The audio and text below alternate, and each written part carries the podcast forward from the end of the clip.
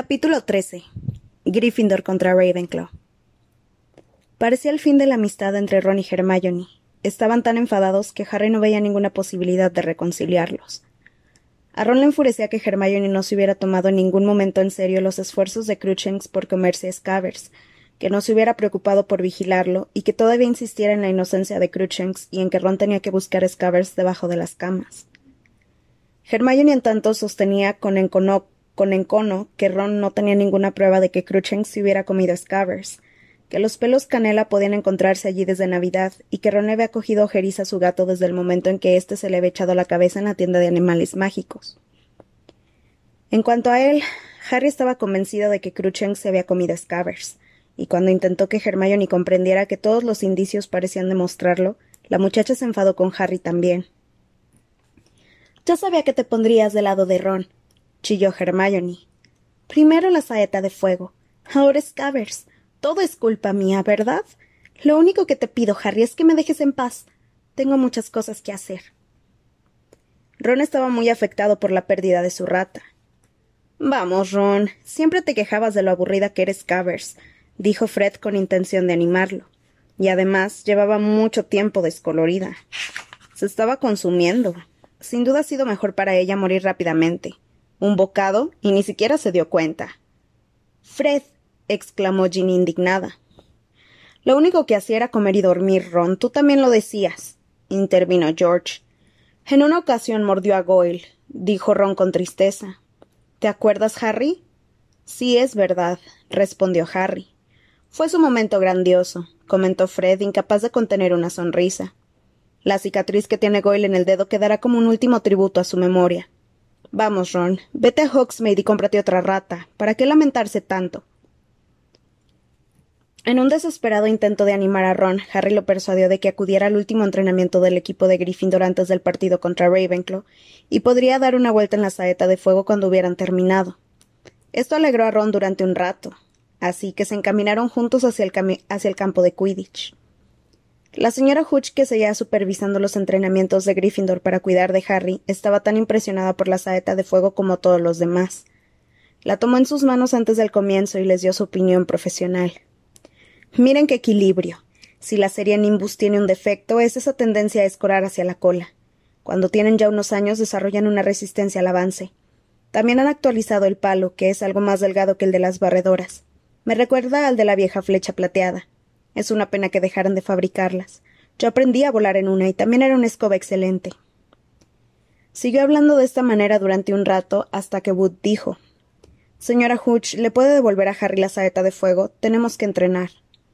Sí, claro. Toma, Potter, dijo la señora Hooch. Me sentaré aquí con Weasley. Ella y Ron abandonaron el campo y se sentaron en las gradas, y el equipo de Gryffindor rodeó a Wood para recibir las últimas instrucciones para el partido del día siguiente. Harry, acabo de enterarme de quién será el buscador de Ravenclaw. Es Cho Chang. Es una alumna de cuarto y es bastante buena. Yo esperaba que nos encontrara en forma porque ha tenido algunas lesiones. Wood frució el entrecejo para expresar su disgusto ante la total recuperación de Cho Chang, y luego dijo Por otra parte, monta una cometa 260, que al lado de la saeta de fuego parece un juguete. Echó a la escoba una mirada de ferviente admiración y dijo Vamos, es tiempo de entrenar y por fin Harry montó en la saeta de fuego y se elevó del suelo. Era mejor de lo que había soñado. La saeta giraba al más ligero roce. Parecía obedecer más a sus pensamientos que a sus manos. Corrió por el terreno de juego a tal velocidad que el estadio se convirtió en una mancha verde y gris. Harry le dio un viraje tan brusco que Alicia Spinett profirió un grito. A continuación descendió en picado con perfecto control y rozó el césped con los pies antes de volver a elevarse diez, quince y veinte metros. Harry, voy a soltar la snitch, gritó Wood. Harry se volvió y corrió junto a una Plotter hacia la portería. La adelantó con facilidad, vio la snitch que salía disparada por detrás de Wood y al cabo de diez segundos la tenía en la mano. El equipo lo vitorió entusiasmado. Harry soltó la snitch, le dio un minuto de ventaja y se lanzó tras ella esquivando al resto del equipo. La localizó cerca de una rodilla de Katie Bell, dio un rodeo y volvió a atraparla. Fue la mejor sesión de entrenamiento que habían tenido nunca. El equipo, animado por la presencia de la saeta de fuego, realizó los mejores movimientos de forma impecable, y cuando descendieron, Wood no tenía una sola crítica que hacer, lo cual, como señaló George Weasley, era una absoluta novedad. No sé qué problema podríamos tener mañana, dijo Wood. Tan solo. Harry, has resuelto tu problema con los dementores, ¿verdad? Sí, dijo Harry, pensando en su débil patronus y lamentando que no fuera más fuerte. Los dementores no volverán a aparecer, Oliver. Dumbledore se irritaría, dijo Fred con total, con total seguridad. Esperemos que no, dijo Wood. En cualquier caso, todo el mundo ha hecho un buen trabajo. Ahora volvemos a la torre. Hay que acostarse temprano. Me voy a quedar un ratito. Ron quiere probar la saeta, comentó Harry a Wood. Y mientras el resto del equipo se encaminaba a los vestuarios, Harry fue hacia Ron, que saltó la barrera de las tribunas y se dirigió hacia él. La señora Hutch se había quedado dormida en el asiento. Ten, le dijo Harry entregándole la saeta de fuego. Ron montó en la escoba con cara de emoción y salió zumbando en la noche que empezaba a caer, mientras Harry paseaba por el extremo del campo observándolo. Cuando la señora Hutch despertó sobresaltada ya era completamente de noche. Riñó a Harry y a Ron por no despertarla y los obligó a volver al castillo. Harry se echó al hombro la saeta de fuego y los dos salieron del estadio a obscuras comentando el suave movimiento de la saeta, su formidable aceleración y su viraje milimétrico. Estaban a mitad de camino cuando Harry, al mirar hacia la izquierda, vio algo que le hizo dar un brinco. Dos ojos que brillaban en la oscuridad. Se detuvo en seco. El corazón le latea con fuerza. ¿Qué ocurre? dijo Ron. Harry señaló hacia los ojos. Ron sacó la varita y musitó. Lumos. Un rayo de luz se extendió sobre la hierba, llegó hasta la base de un árbol e iluminó sus ramas. Allí, oculto en el follaje, estaba Cruchens. Sal de ahí. gritó Ron agachándose y tomando una piedra del suelo. Pero antes de que pudiera hacer nada, Cruchens se había desvanecido con un susurro de su larga cola canela. ¿Lo ves? dijo Ron furioso, tirando la piedra al suelo. Aún le permite andar a sus anchas. Seguramente piensa acompañar los restos de Scavers con un par de pájaros. Harry no respondió. Respiró aliviado. Durante unos segundos había creído que aquellos ojos eran los del Grim. Siguieron hacia el castillo. Avergonzado por su instante de terror, Harry no explicó nada a su amigo. Tampoco miró a derecha ni a izquierda hasta que llegaron al bien iluminado vestíbulo. Al día siguiente, Harry bajó a desayunar con los demás chicos de su dormitorio, que por lo visto pensaban que la saeta de fuego era merecedora de una especie de guardia de honor.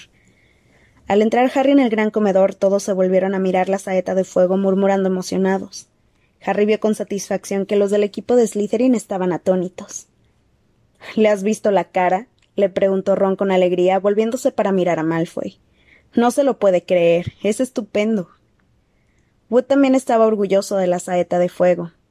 Déjala aquí, Harry, dijo, poniendo la escoba en el centro de la mesa y dándole la vuelta con cuidado para que el nombre quedara visible. Los de Ravenclaw y Hufflepuff se acercaron para verla. Cedric Diggory fue a felicitar a Harry por haber conseguido un sustituto tan soberbio para su Nimbus, y la novia de Percy, Penelope Clearwater de Ravenclaw, pidió permiso para tomarla. Sin sabotajes, ¿eh, Penélope? le dijo efusivamente Percy mientras la joven examinaba detenidamente la saeta de fuego. Penélope y yo hemos hecho una apuesta, dijo el equipo. Dijo al equipo. Diez galeones a ver quién gana. Penélope dejó la saeta de fuego, le dio las gracias a Harry y se volvió a la mesa. Harry, procura ganar, le dijo Percy en un susurro apremiante, porque no tengo diez galeones. Ya voy, Penélope. Y se fue con ella a terminarse la tostada. ¿Estás seguro de que puedes manejarla, Potter? dijo una voz fría y, arrastrada. Draco Malfoy se había acercado para ver mejor, y Crabbe y Goyle estaban detrás de él. Sí, creo que sí, contestó Harry. Muchas características especiales, ¿verdad? dijo Malfoy con un brillo de malicia en los ojos. Es una pena que no incluya paracaídas, por si aparece algún dementor. Crabbe y Goyle hicieron. Y es una pena que no tengas tres brazos, le contestó Harry, de esa forma podrías atrapar la snitch. El equipo de Gryffindor se rió con ganas. Malfoy entornó sus ojos claros y se marchó ofendido. Lo vieron reunirse con los demás jugadores de Slytherin, que juntaron las cabezas, seguramente para preguntarle a Malfoy si la escoba de Harry era de verdad una saeta de fuego. A las once menos cuarto el equipo de Gryffindor se dirigió a los vestuarios. El tiempo no podía ser más distinto del que había, del que había imperado en el partido contra Hufflepuff. Hacía un día fresco y despejado, con una brisa muy ligera. Esta vez no habría problemas de visibilidad, y Harry, aunque estaba nervioso, empezaba a sentir la emoción que solo podía producir un partido de Quidditch. Oían al resto del colegio que se dirigía al estadio. Harry se quitó las ropas negras del colegio, sacó del bolsillo la varita y se la metió dentro de la camiseta que iba a llevar bajo las ropas de Quidditch. Esperaba no necesitarla. Se preguntó de repente si el profesor Lupin estaría entre el público viendo el partido. Ya saben lo que tienen que hacer, dijo Wood cuando se disponían a salir del vestuario. Si perdemos este partido estamos eliminados. Solo. solo tienen que hacerlo como en el entrenamiento de ayer y todo irá de perlas. Salieron al campo y fueron recibidos con un aplauso tumultuoso. El equipo de Ravenclaw de color azul aguardaba ya en el campo. La buscadora Cho Chang era la única chica del equipo, y a pesar de los nervios no pudo dejar de notar que era muy guapa. Ella le sonrió cuando los equipos se alinearon uno frente al otro, detrás de sus capitanes, uno frente al otro detrás de sus capitanes, y sintió una ligera sacudida en el estómago que no creyó que tuviera nada que ver con los nervios. Wood, Davis, dense la mano, ordenó la señora Hooch, y Wood le estrechó la mano al capitán de Ravenclaw. Móntale en las escobas, cuando suena el silbato. Tres, dos, uno. Harry despegó del suelo y la saeta de fuego se levantó más rápido que ninguna otra escoba. Planeó por el estadio y empezó a buscar la snitch, escuchando todo el tiempo los comentarios de Lee Jordan, el amigo de los gemelos Fred y George. Han empezado a jugar y el objeto de expectación en este partido es la saeta de fuego que monta Harry Potter del equipo de Gryffindor, según la revista El Mundo de la Escoba, la saeta es la escoba elegida por los equipos nacionales para el Campeonato Mundial de este mundo. Jordan, ¿te importaría explicar lo que ocurre en el partido? interrumpió la voz de la profesora McGonagall. Tiene razón, profesora. Solo daba algo de información complementaria. La saeta de fuego, por cierto, está dotada de frenos automáticos y. Jordan. Ya, ya. Gryffindor tiene la pelota. Katie Bell se dirige a la meta. Harry pasó como un rayo al lado de Katie en dirección contraria, buscando a su alrededor un resplandor dorado y notando que Cho Chang le pisaba los talones. La jugadora volaba muy bien. Continuamente se le cruzaba, obligándolo a cambiar de dirección. Enséñale cómo se acelera, Harry, le gritó Fred al pasar velozmente por su lado en persecución de una bludger que se dirigía hacia Alicia. Harry aceleró la saeta al rodear los postes de la meta de Ravenclaw, seguido de Cho. La vio en el momento en que Katie conseguía el primer tanto del partido y las gradas ocupadas por los de Gryffindor enloquecían de entusiasmo. La snitch muy próxima al suelo, cerca de una de las barreras. Harry descendió en picado. Cho lo vio y salió rápidamente tras él. Harry aumentó la velocidad. Estaba embargado de emoción. Su especialidad eran los descensos en picada. Estaba a tres metros de distancia. Entonces, una Bludger impulsada por uno de los golpeadores de Ravenclaw surgió ante Harry veloz como un rayo. Harry viró, la esquivó por un centímetro. Tras esos escasos y cruciales segundos, la snitch desapareció. Los seguidores de Gryffindor dieron un grito de decepción y los de Ravenclaw aplaudieron a rabiar a su golpeador. George Weasley desfogó, su rabia enviando la segunda Bludger directamente contra el golpeador que había lanzado contra Harry. El golpeador tuvo que dar en el aire una vuelta de campana para esquivarla. Gryffindor gana por ochenta a cero. Y miren esa saeta de fuego. Potter le está sacando partido. Vean cómo gira. La cometa de Chang no está a su altura. La precisión y equilibrio de la saeta es realmente evidente en estos largos. Jordan, ¿te pagan para que hagas publicidad de las saetas de fuego? Sigue comentando el partido. Ravenclaw jugaba la defensiva. Ya habían marcado tres goles, lo cual había reducido la distancia con Gryffindor a cincuenta puntos. Si Cho atrapaba el snitch antes que él, Ravenclaw ganaría. Harry descendió evitando por todo el campo. Harry descendió evitando por muy, por muy poco a un cazador de Ravenclaw y buscó el snitch por todo el campo desesperadamente. Vio un destello dorado y un aleteo de pequeñas alas. La snitch rodeaba la meta de Gryffindor. Harry aceleró con los ojos fijos en la mota de oro que tenía delante, pero un segundo después surgió Cho bloqueándolo. Harry, no es momento para portarse como un caballero, gritó Wood cuando Harry viró para evitar una colisión. Si es necesario, tírala de la escoba. Harry volvió la cabeza y vio a Cho. La muchacha sonreía. La snitch había desaparecido de nuevo. Harry ascendió con la saeta y enseguida se encontró a siete metros por encima del nivel de juego. Por el rabillo del ojo vio que Cho lo seguía. Prefería marcarlo a buscarle Snitch. Bien, pues si quería perseguirlo tendría que atenerse a las consecuencias. Volvió a bajar en picado. Cho, creyendo que había vuelto a verle Snitch, quiso seguirle. Harry frenó muy bruscamente.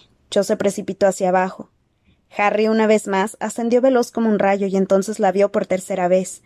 La Snitch brillaba por encima del medio campo de Ravenclaw. Aceleró. También lo hizo Cho, muchos metros por debajo. Harry iba adelante, acercándose cada vez más a la Snitch. Entonces. Cho gritó, señalando algo hacia abajo.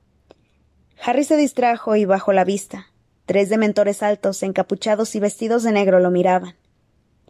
No se detuvo a pensar, metió la mano en el cuello de la ropa, sacó la varita y gritó Expecto patronum. Algo blanco y plateado, enorme, salió de la punta de la varita.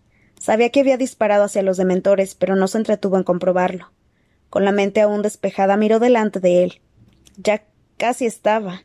Alargó la mano con la que aún empuñaba la varita y pudo hacerse con la pequeña y rebelde Snitch. Se oyó el silbato de la señora Hutch. Harry dio media vuelta en el aire y vio seis borrones rojos que se le venían encima.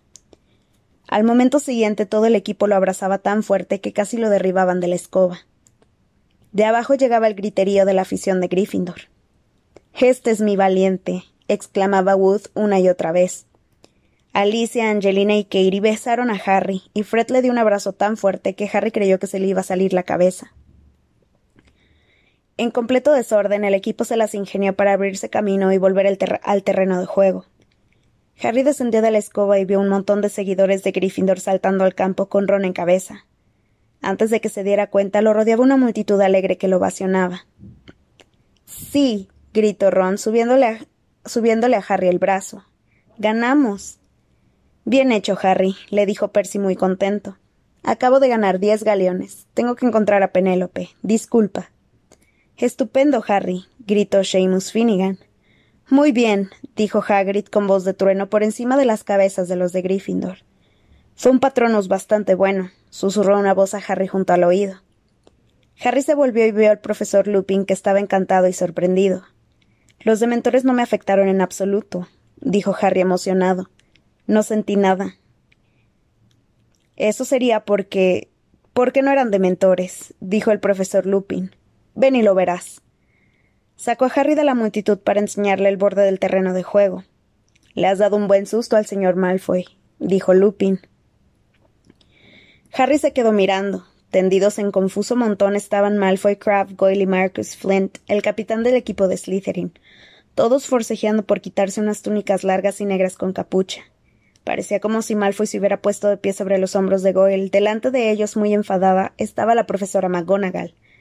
Un truco indignante, gritaba. Un intento cobarde e innoble de sabotear al buscador de Gryffindor. Castigo para todos y cincuenta puntos menos para Slytherin. Pondré esto en conocimiento del profesor Dumbledore, no les quepa la menor duda. ¡Ah! Aquí viene. Si algo podía ponerle altura a la victoria de Gryffindor era aquello. Ron, que se había abierto camino para llegar junto a Harry, se partía de la risa mientras veían a Malfoy forcejeando para quitarse la túnica, con la cabeza de Goyle todavía dentro. Vamos, Harry, dijo George abriéndose camino. Vamos a celebrarlo ahora en la sala común de Gryffindor. Voy para allá, contestó Harry. Y más contento de lo que se había sentido en mucho tiempo, acompañó al resto del equipo hacia la salida del estadio y otra vez al castillo, vestidos aún con túnica escarlata. Era como si hubieran ganado ya la copa de Quidditch. La fiesta se prolongó todo el día y hasta bien entrada la noche. Fred y George Weasley desaparecieron un par de horas y volvieron con los brazos cargados con botellas de cerveza de mantequilla, refresco de calabaza y bolsas de dulces de Honeydukes. ¿Cómo lo hicieron? preguntó Angelina Johnson mientras George arrojaba sapos de menta a todos. Con la ayuda del lunático con la gusano canuto y cornamenta, susurró Fred al oído de Harry. Solo había una persona que no participaba en la fiesta. Hermione, inverosímilmente sentada en un rincón, se esforzaba por leer un libro enorme que se titulaba Vida doméstica y costumbres sociales de los muggles británicos. Harry dejó la mesa en que Fred y George habían empezado a hacer juegos malabares con botellas de cerveza de mantequilla y se acercó a ella. ¿No has venido al partido? le preguntó. Claro que sí, respondió Hermione con voz curiosamente aguda sin levantar la vista.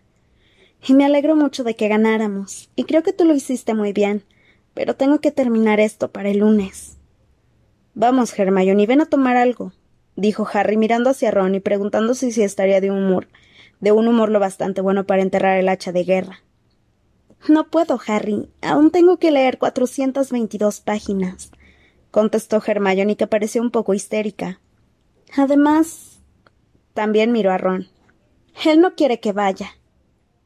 No pudo negarlo, porque Ron escogió aquel preciso momento para decir en voz alta. Si Scavers no hubiera muerto, podría comerse ahora unas cuantas moscas de café con leche. Le gustaban tanto. Hermione se echó a llorar. Antes de que Harry pudiera hacer o decir nada, se puso el, mamómetro en la axila, y sin dejar de sollozar, salió corriendo hacia la escalera que conducía al dormitorio de las chicas y se perdió de vista.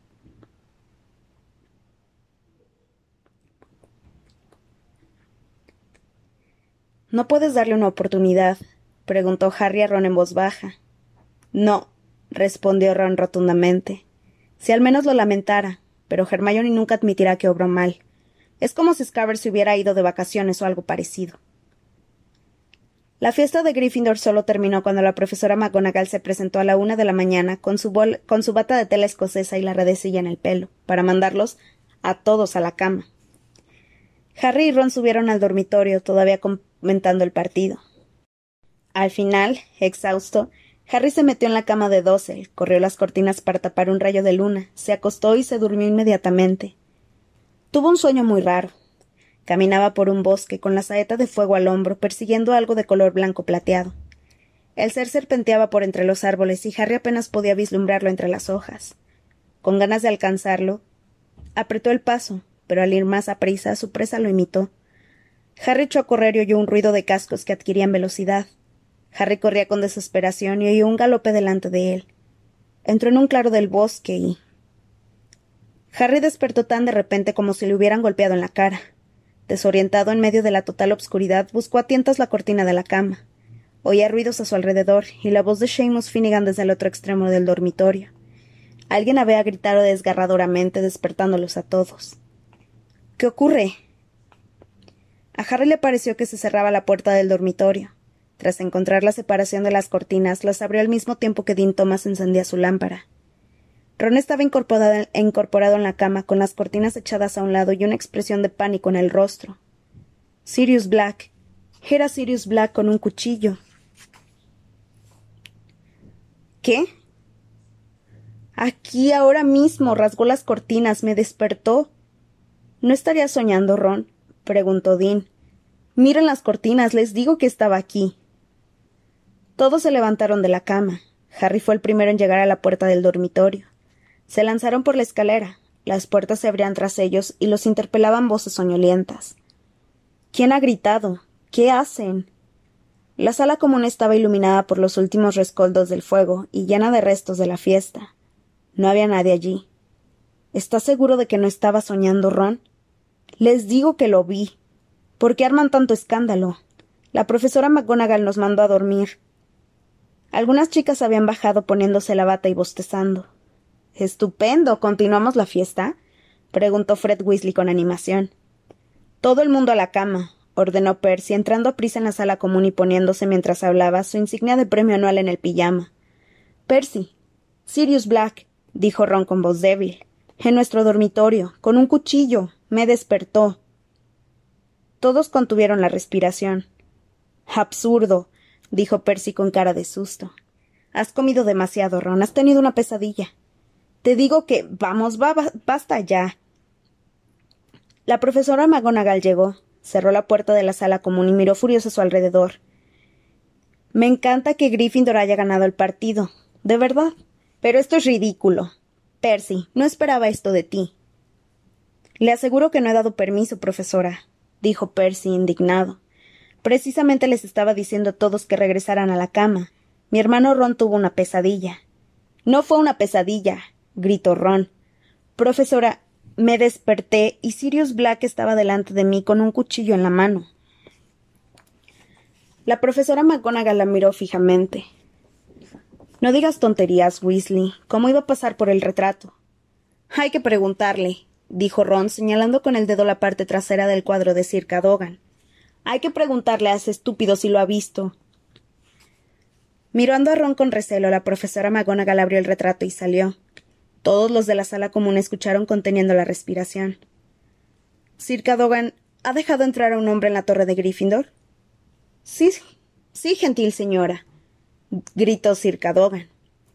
Todos, dentro y fuera de la sala común, se quedaron callados, anonadados. ¿De. de verdad? dijo la profesora McGonagall. Pero. ¿y la contraseña? Me la dijo, respondió altanero Sir Cadogan. Se sabía todas las de la semana, señora. Las traía escritas en un papel. La profesora McGonagall volvió a pasar por el retrato para encontrarse con la multitud que estaba estupefacta. Se había quedado blanca como la tiza. ¿Quién ha sido? preguntó con voz temblorosa. ¿Quién ha sido el estúpido idiota que ha escrito las contraseñas de la semana y las ha perdido? Hubo un silencio total, roto por un leve grito de terror. Neville Longbottom, temblando desde los pies calzados con zapatillas de tela hasta la cabeza, levantó la mano muy lentamente.